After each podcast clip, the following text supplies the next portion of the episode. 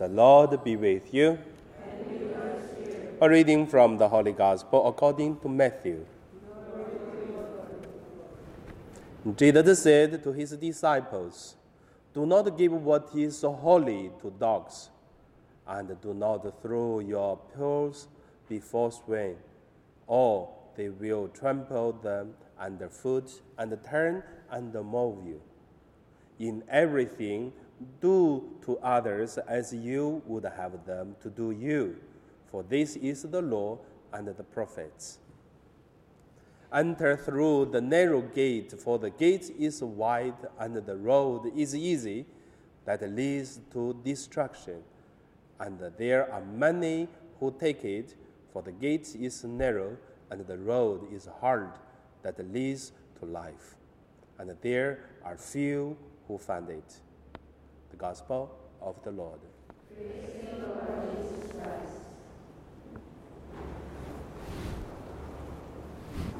So today my meditation call it uh, easy and hard.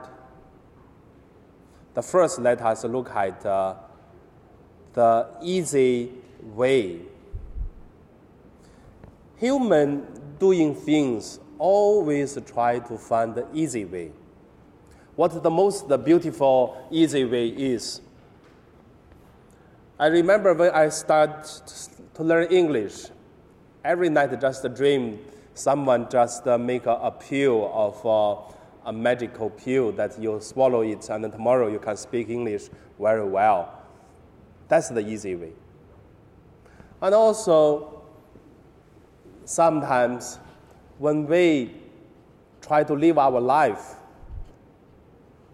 the first day go to the school, the first semester not finished yet, already want to graduate. That's the easy way we want. And also,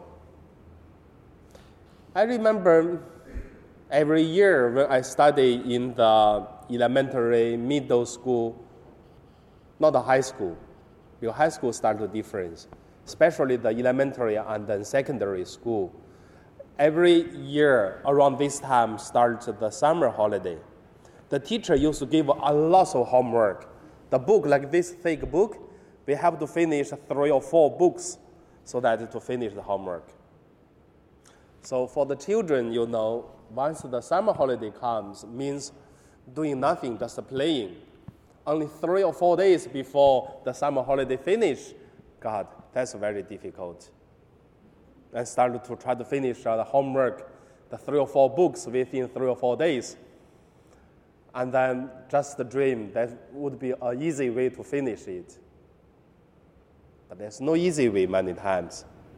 If there is an easy way, means uh, the more easy, the less we learn, the less we have, because easy.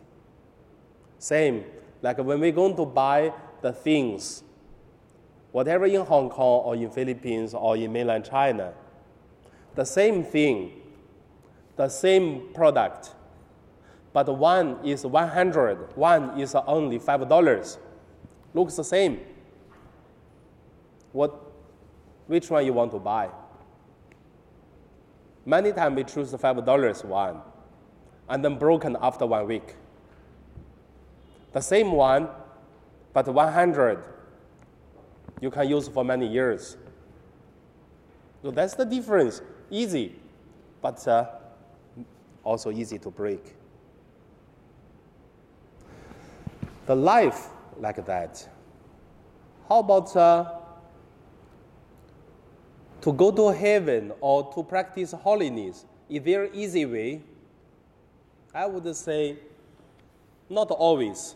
Sometimes there are, there are some easy way, but many times they have to go through the narrow door and also go through the difficulties. So, the second, let us look at the difficulties. In today's gospel, Jesus said, The narrow door and the hard road and lead people to life. Have you ever experienced fail for something? I believe everyone failed to apply a new job. After you finish your contract and then looking for another, but very difficult to find. Or try to learn some cooking, but uh, fail many times because the employer said, not this taste. You have to cook again and again and again. Until one day employer said, oh yeah, that's the taste. So each failing and build us our abilities. Last night, we have uh, a gathering of uh, funeral service group for our St. Joseph Parish. So one of the members tell me, he said, his grandma cooking very well. Is a, a Portuguese, is a Portuguese lady. She cooking very well. And then the whole family enjoys her cooking when they have a, a gathering, when they live in the house. But every family members take easy, do not learn how to cook. Grandma cook all the time. So the grandma getting older and older, and then so grandma said, anyone want to learn how to cook, especially that dish? No one want to learn, just want to take an easy life. So no other choice. So the grandma teach the Filipino Dominic's helper to cook.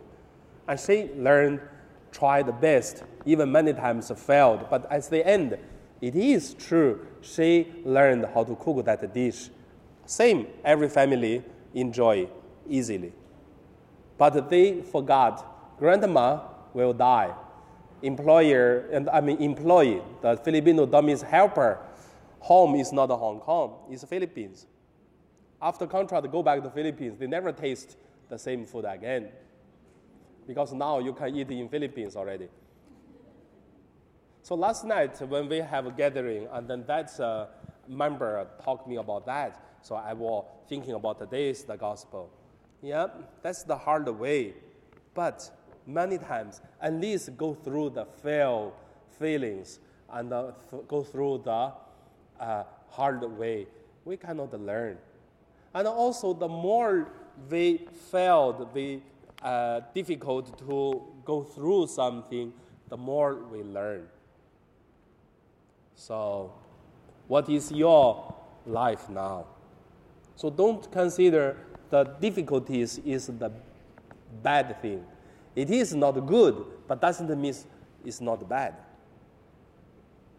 So everything have two sides if we take it uh, in the way of uh, God want us to learn, and then we will make a, a rose from the cross. So today is the gospel, the easy and the hard way. Now let us pray.